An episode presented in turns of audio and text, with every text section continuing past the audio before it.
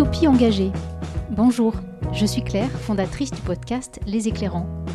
Les Éclairants, c'est une rencontre à écouter un mardi sur deux avec une personnalité inspirante qui vit près de chez moi et qui n'a pas attendu le monde d'après pour se questionner et passer à l'action.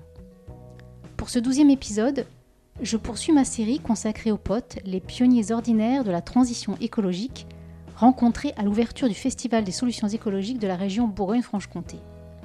Les potes, c'est une démarche animée par la région, avec Energy Cities, association européenne des villes en transition énergétique, et en partenariat avec l'ADEME, agence de l'environnement et de la maîtrise de l'énergie. Aujourd'hui, le réseau des potes compte plus de 400 membres, entrepreneurs, associations, élus, citoyens, dont les actions sont valorisées et soutenues dans une démarche collaborative. Pour ce deuxième portrait, j'ai choisi de vous faire écouter le témoignage de Séverine Lasserre, fondatrice d'un tiers-lieu hybride avec hébergement touristique écolabellisé et accueil d'entreprises. Mais qu'est-ce qu'un tiers-lieu? Si vous avez écouté l'épisode 6 des éclairants avec Univerco, vous en avez une petite idée. D'après la définition du ministère de la Cohésion des Territoires, les tiers-lieux sont des acteurs centraux de la vie des territoires. Ils permettent de pallier l'isolement en développant le faire ensemble et en retissant des liens de travail ou des liens autour de savoir et de compétences. Le tiers-lieu, créé par Séverine en 2011 à La Roche-Vineuse dans le Mâconnais, est le premier espace rural de coworking de la région. Elle y a également implanté son organisme de formation et de conseil, Ecogit Action, qui accompagne collectivités et entreprises dans la démarche de responsabilité sociétale. Parallèlement, pour répondre au credo selon lequel le développement durable ne se prêche pas mais se pratique, elle a rénové patiemment un grand gîte pouvant accueillir des tribus familiales jusqu'à 15 personnes. La Roche Bleue. Séverine fait partie de ces femmes qui ont l'appétit d'entreprendre et qui font preuve d'une sacrée détermination pour mener à bien plusieurs projets parallèles, mais néanmoins cohérents dans leur finalité. Les valeurs et les missions communes à ces activités sont le respect des hommes et des femmes, le respect de l'environnement, le plaisir de partager et de transmettre par l'exemple les bonnes pratiques du développement durable.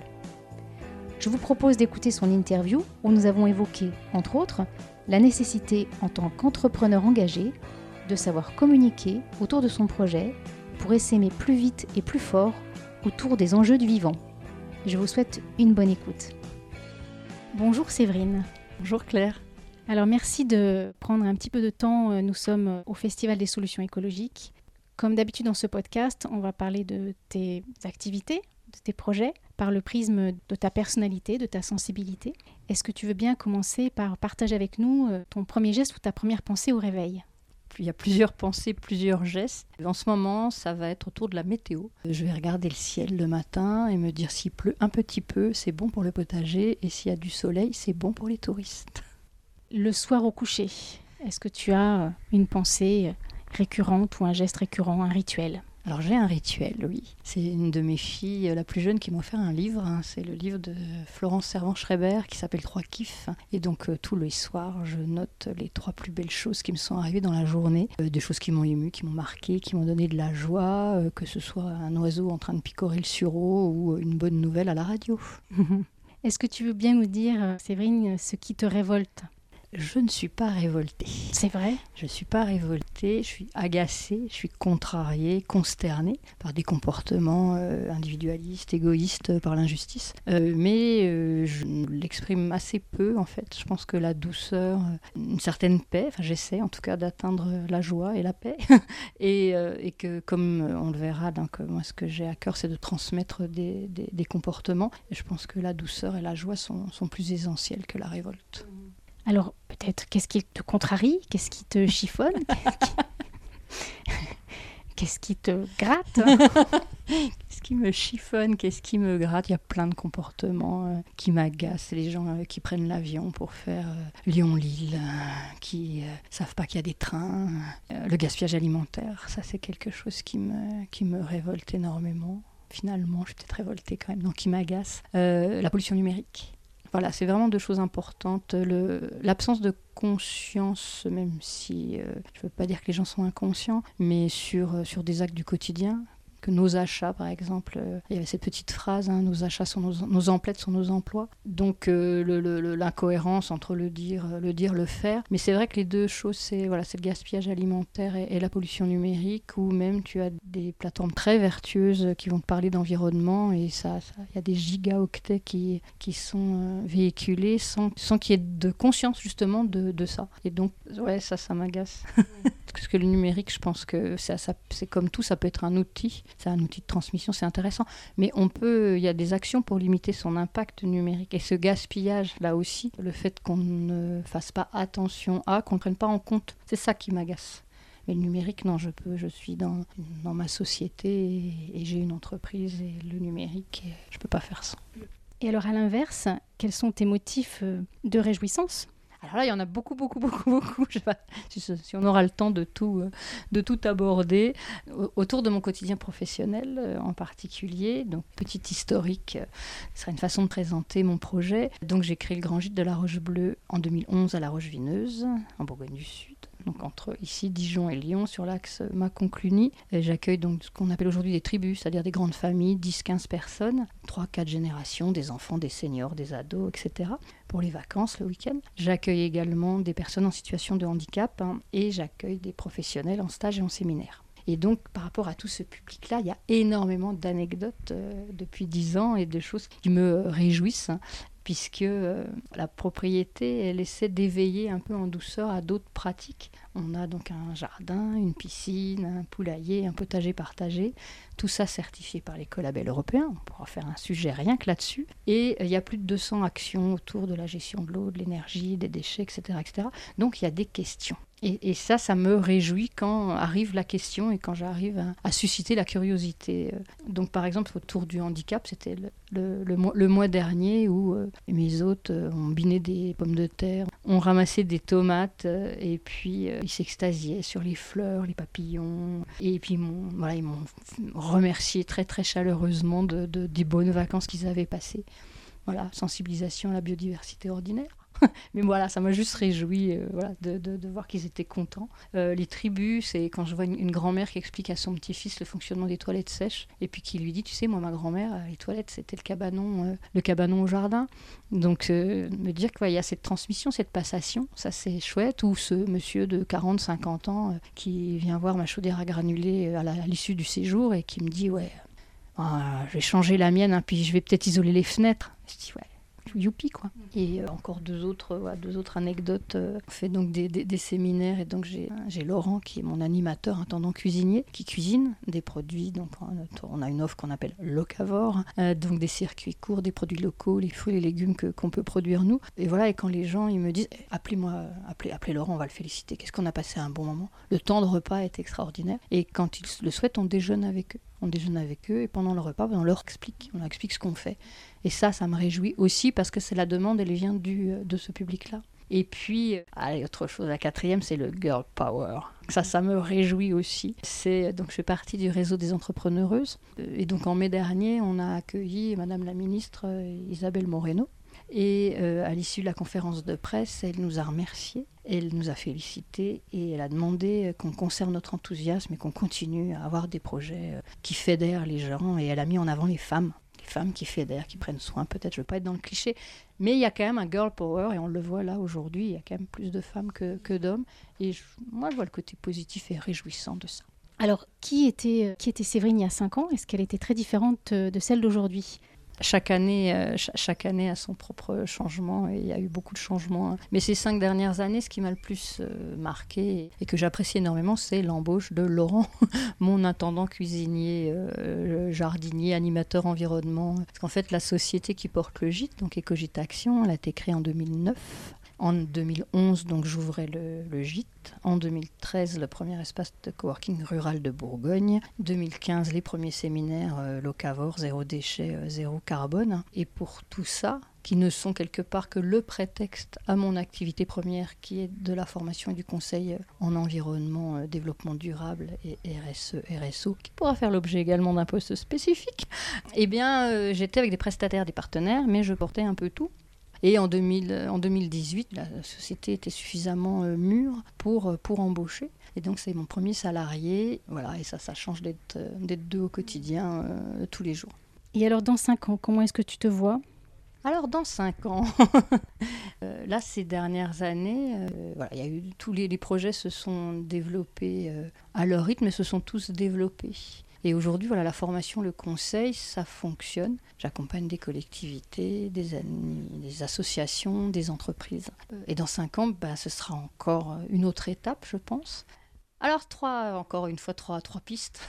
je pense que je serai grand-mère dans 5 ans, puisque j'ai quatre enfants de 19, 22, 25 et 29 ans. Donc peut-être, et j'aurai grand plaisir à pouponner et à transmettre des pratiques euh, et un monde peut-être plus doux. Enfin, en tout cas, dans ma bulle, je leur offrirai un monde plus doux. Dans un mois, je voudrais recruter un commercial et ça, on pourra en parler euh, longuement euh, sur, sur pourquoi un commercial, pourquoi de la communication. Et puis un autre projet, ce serait de partir sillonner l'Europe avec mon amoureux et faire le plein de pratiques, d'initiatives et de belles rencontres pour aller encore plus loin. Super projet Est-ce que ça veut dire quelque chose pour toi le monde d'après ou est-ce que tu as l'impression d'être déjà dedans depuis très longtemps? Je ne vais pas te demander si tu te sens engagé parce que tu fais des choix quand même qui sont assez radicaux. Dans ton gîte euh, à la Roche Bleue, tu vas quand même assez loin, hein, je trouve, dans les pratiques euh, et les usages. Comment est-ce que ça résonne tout ça? On a beaucoup parlé du monde d'après au printemps 2020. Comment est-ce que tu te situes? Ok, alors il y a deux, quelque part, il y a deux questions en une.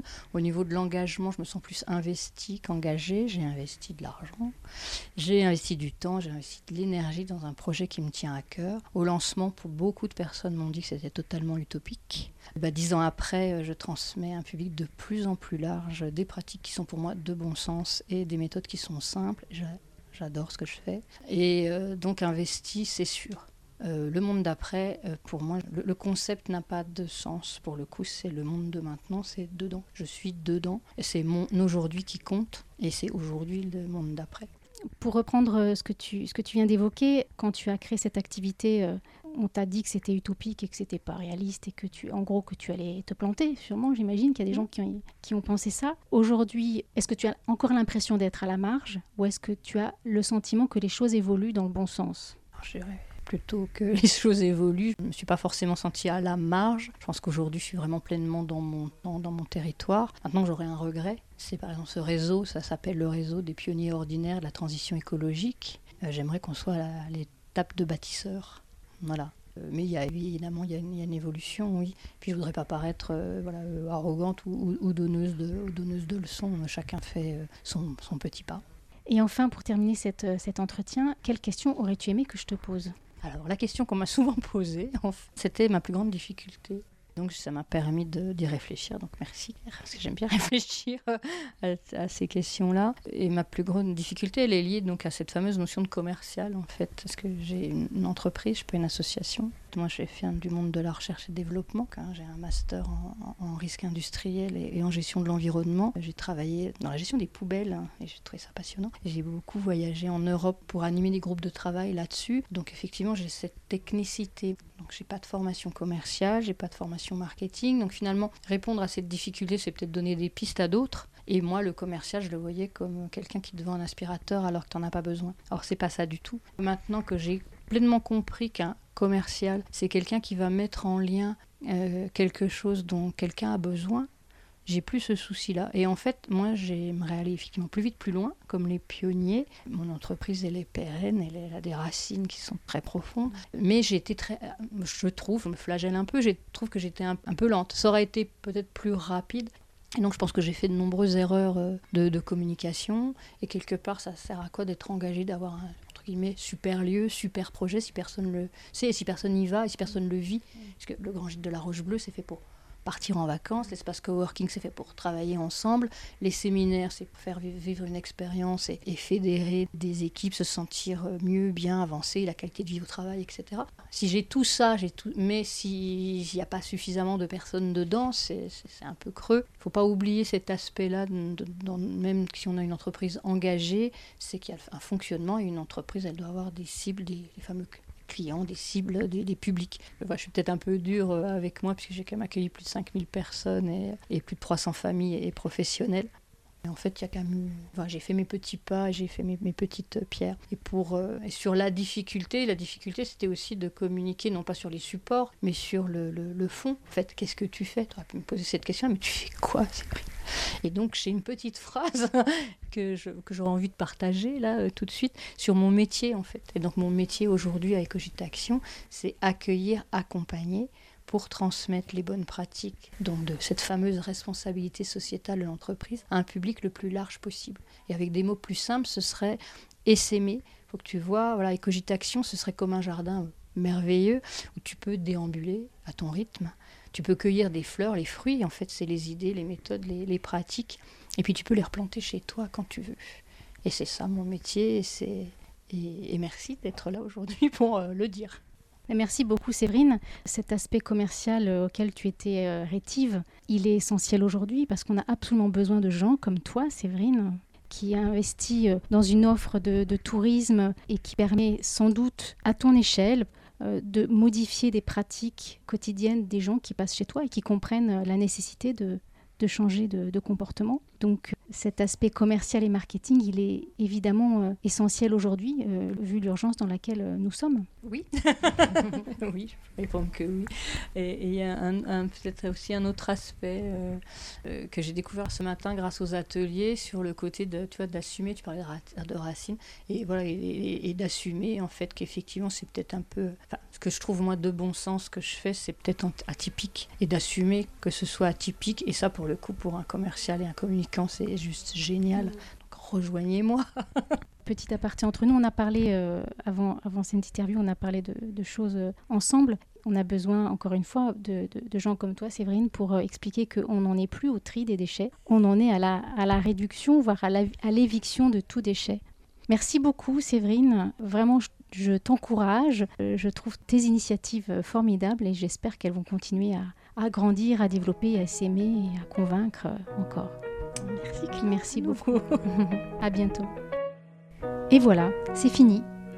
Pour en savoir plus sur les activités créées par Séverine, rendez-vous sur deux sites dédiés, alarochebleu.fr et ecogitaction.com. Séverine a évoqué son inquiétude face à la pollution numérique et si cette thématique vous intéresse, je vous invite à écouter l'épisode 108 du podcast dédié à l'écologie, Basilic. Jeanne Kless, fondatrice de ce podcast, a accueilli Guillaume Pitron, journaliste et auteur notamment d'un ouvrage paru récemment, L'enfer du numérique, voyage au bout d'un like. Si vous avez aimé écouter ce portrait, n'hésitez pas à vous abonner sur votre plateforme préférée pour ne rater aucun des épisodes à venir et n'hésitez pas à le partager. Vous pouvez le retrouver sur les plateformes d'Apple Podcast, Podcast Addict, Spotify et Deezer, sur la plateforme d'Ocha, ainsi que sur mon site internet alterculture.fr. Et dans le prochain épisode, nous poursuivons le cycle consacré aux potes. À bientôt!